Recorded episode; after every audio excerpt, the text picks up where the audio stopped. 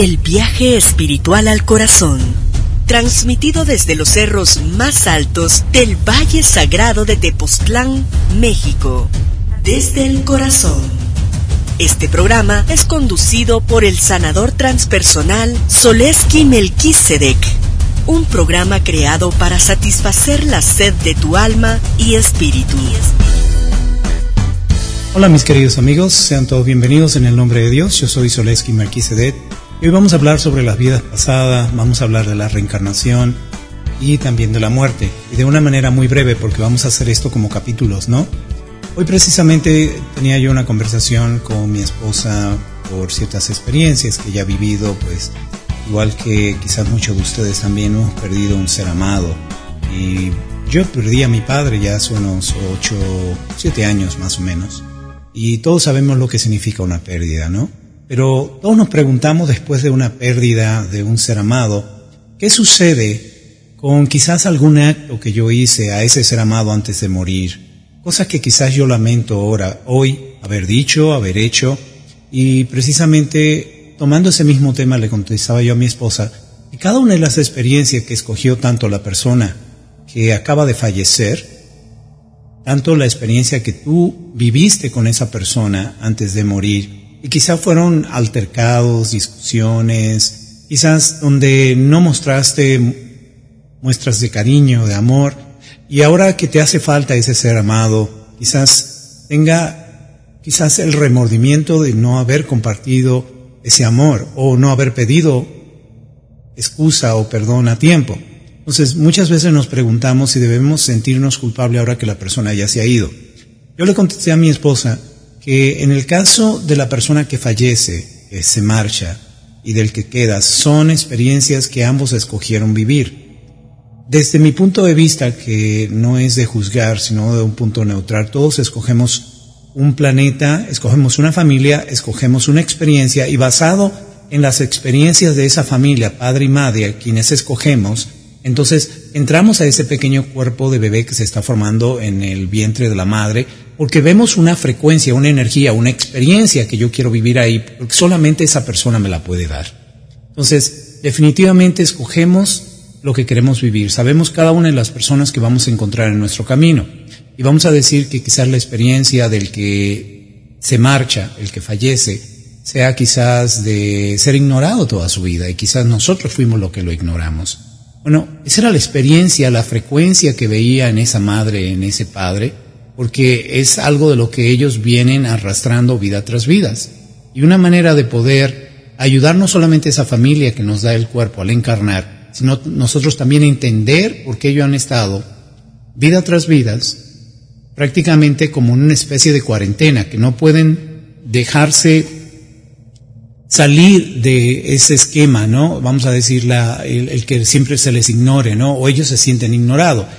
Lo escogemos. Entonces el bebé, el adulto ya luego escoge vivir la experiencia, pero para encontrar una solución, una, solución a cómo no ser ignorado. Por ejemplo, en el caso de el hijo de mi esposa que ya se marchó a los siete años, ya hace unos cinco años, él fue una bola de luz, puro amor. Eso es una manera de conseguir quizás esa atención que tú necesitas. En este caso, no solamente él la vivió, encontró la solución de cómo no ser ignorado, cómo ser importante y traer algo bueno a este planeta. Eso fue lo que hizo, ser una bola de luz. Mi amor, eh, mi, mi esposa también es una bola de luz. Ella yo la conozco desde hace mucho tiempo y de hecho yo he aprendido a ser mucho más amoroso a través de ella cuando me platicó de su hijo, que después lo conocí a través de conversaciones que tuve en el astral y muchas veces que me ha presentado, no siempre lo veo, pero lo escucho. Una de las cosas que aprendí de él fue eso, amor. Entonces, él viene a traer una solución a esa familia donde le encarna. Mi esposa se volvió más amorosa de lo que ya ella era. Entonces, si ustedes ven acá una correlación de que el alma escoge vivir quizás el ser ignorado para luego encontrar la forma de no ser ignorado, ¿y cómo, cómo pudieras hacer esto?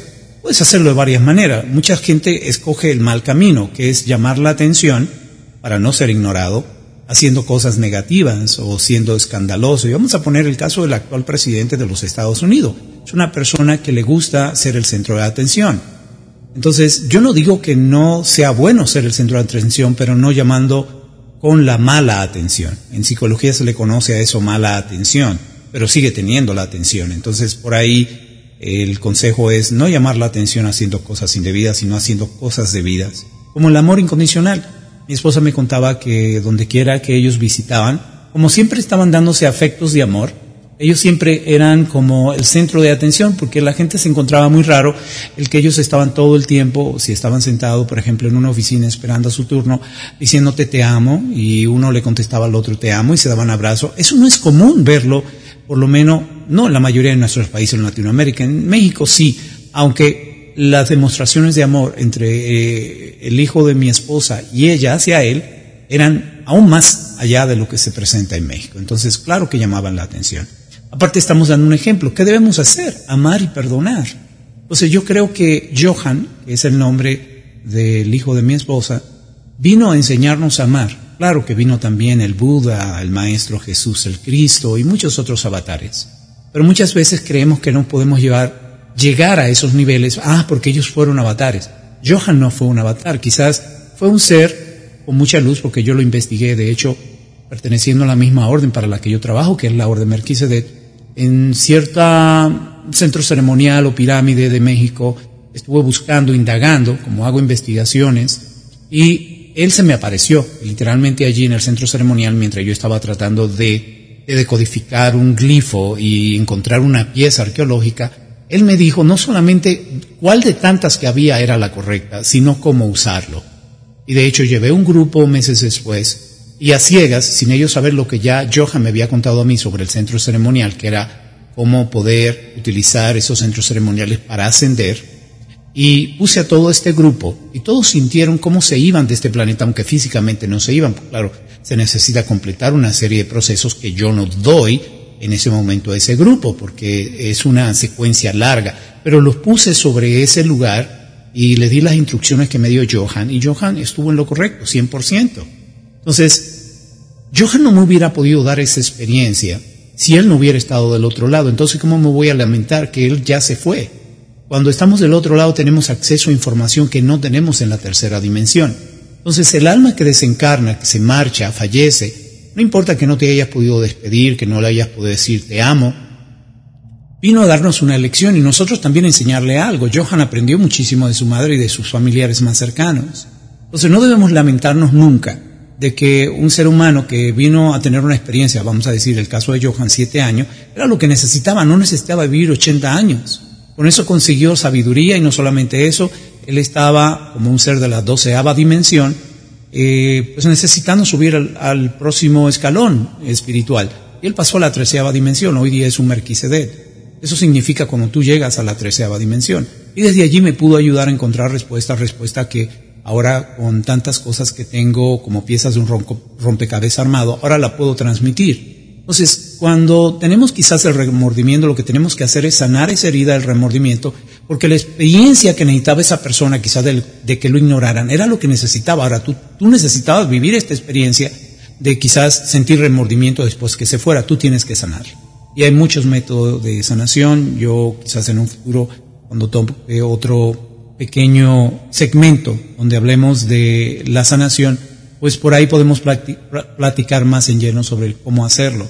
Yo siempre les doy un consejo, la respiración es una de las mejores formas de sanar. Les puedo dar una que ya he compartido de hace siete años, que estoy en Facebook y en YouTube y las demás redes sociales, y son las 20 conectadas.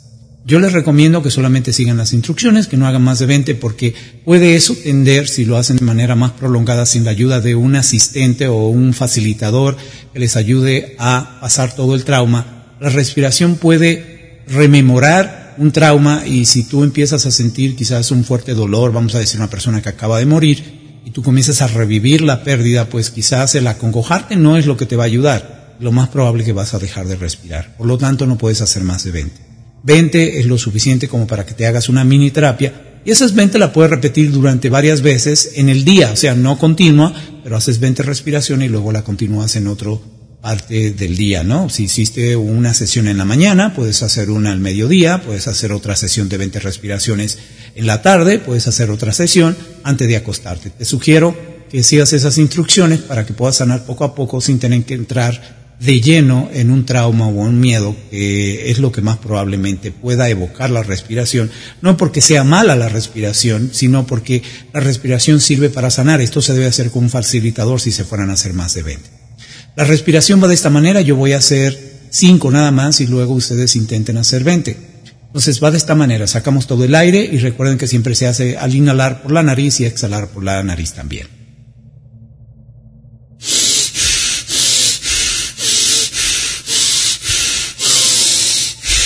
La número 5 siempre es más profunda. ¿Y qué pasa? Luego continúas con la sexta y completas las 20. Vamos a hacer todas las 20 conectadas. Se llaman 20 conectadas porque no hay ninguna pausa entre una y la otra. Vamos entonces a mantener los ojos abiertos si así lo quieres hacer, sino con los ojos cerrados. Y si lo haces con los ojos abiertos no tienes que contar porque vas a ver mis dedos haciendo pues esto para que podamos saber por cuál vamos. Ya cuando lleguemos al final voy a hacer así para que entiendas que ya terminamos. Muy bien, vamos a sacar todo el aire y empezamos.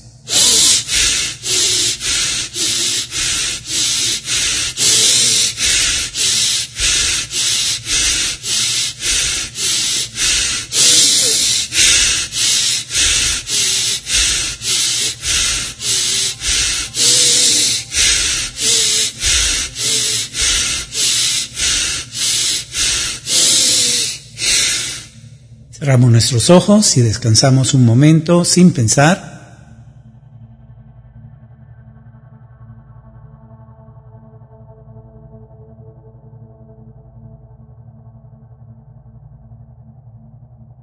Muy bien, abran sus ojos. Estoy seguro que sienten su cabeza o su cuerpo más ligero, cosquilleo, un zumbido. Eso es cuando se libera energía, se libera toxinas también.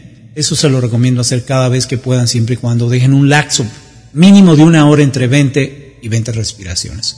Entonces, eso es una forma de sanar. Ojalá se encuentren un buen renacedor que se le llama así al facilitador que pueda quizás asistirles y hacerse 10 sesiones con un facilitador hombre, 10 sesiones con un facilitador mujer, porque el hombre que estaría haciéndote esas 10 sesiones que usualmente pueden durar de una hora, hora y media, respiración continua, representaría todos los traumas asociados con tu padre biológico, con todas las figuras paternas, no solamente el padre, los tíos, los abuelos, y estoy hablando de generación tras generación. Entonces, la parte masculina te ayudaría a sanar todos los traumas, no solamente tuyos, sino de siete generaciones en tu familia con la parte paterna.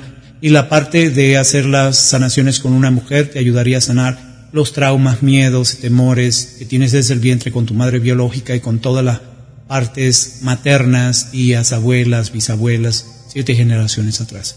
Entonces, si esto quizás eh, le dio algún tipo de idea para poder empezar a ver qué tan poderoso es un método de sanación, no importa si fuese sanación magnificada, reiki o lo que fuese, lo importante es sanar. Eso es lo que haría para que nosotros pudiéramos entonces sacar el acongojamiento, sacar todo aquello que nos hace sentir culpables y no nos despedimos. Y en otra ocasión vamos a hablar de cómo a un ser querido que ya se marchó, cómo podemos pues pedirle perdón o despedirnos o cerrar un ciclo, cualquiera que sea el que faltara en tu vida y ese ser que se marchó.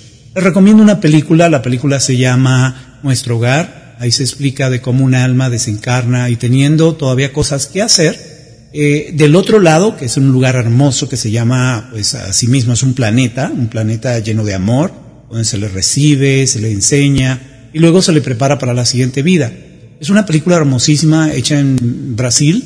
De hecho, Century Fox, los estudios de Hollywood financiaron esa película. Es un tema de un médico que luego de marcharse al otro lado contactó a Chico Javier. Chico Javier es uno de los psíquicos más impresionantes del planeta.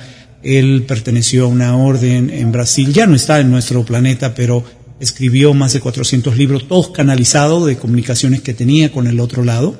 Y uno de esos libros fue sobre ese médico, y sobre ese, ese libro que se hizo sobre ese médico, se escribió un libreto, luego se hizo una película, y allí se explica con mucho mayor detalle todo lo que sucede y por qué no debemos sentir remordimiento. Claro, cerramos un ciclo, ¿no? Pedimos perdón, pedimos excusa, nos despedimos, y eso lo vamos a hacer en otro capítulo, así que espero que para la próxima podamos ya haber visto la película y podemos hablar un poquito sobre la película y cosas que suceden y luego contestar preguntas. No siempre vamos a contestar, estos ciclos van a ser de unos 10, 15, 15 minutos lo que nos tome.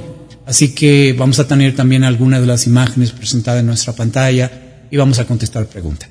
Pues bueno, me despido por el momento. Les sugiero que sigan pues nuestro canal de redes sociales en YouTube y en Facebook.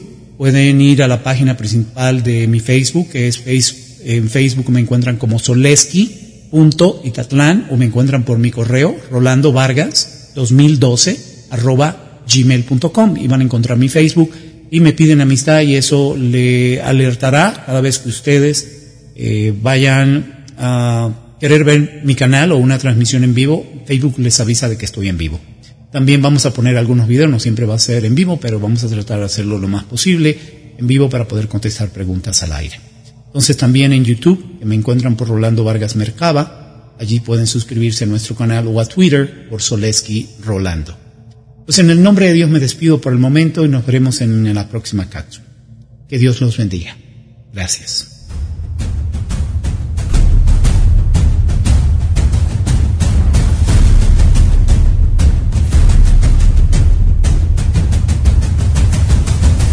Radio Melchizedek presentó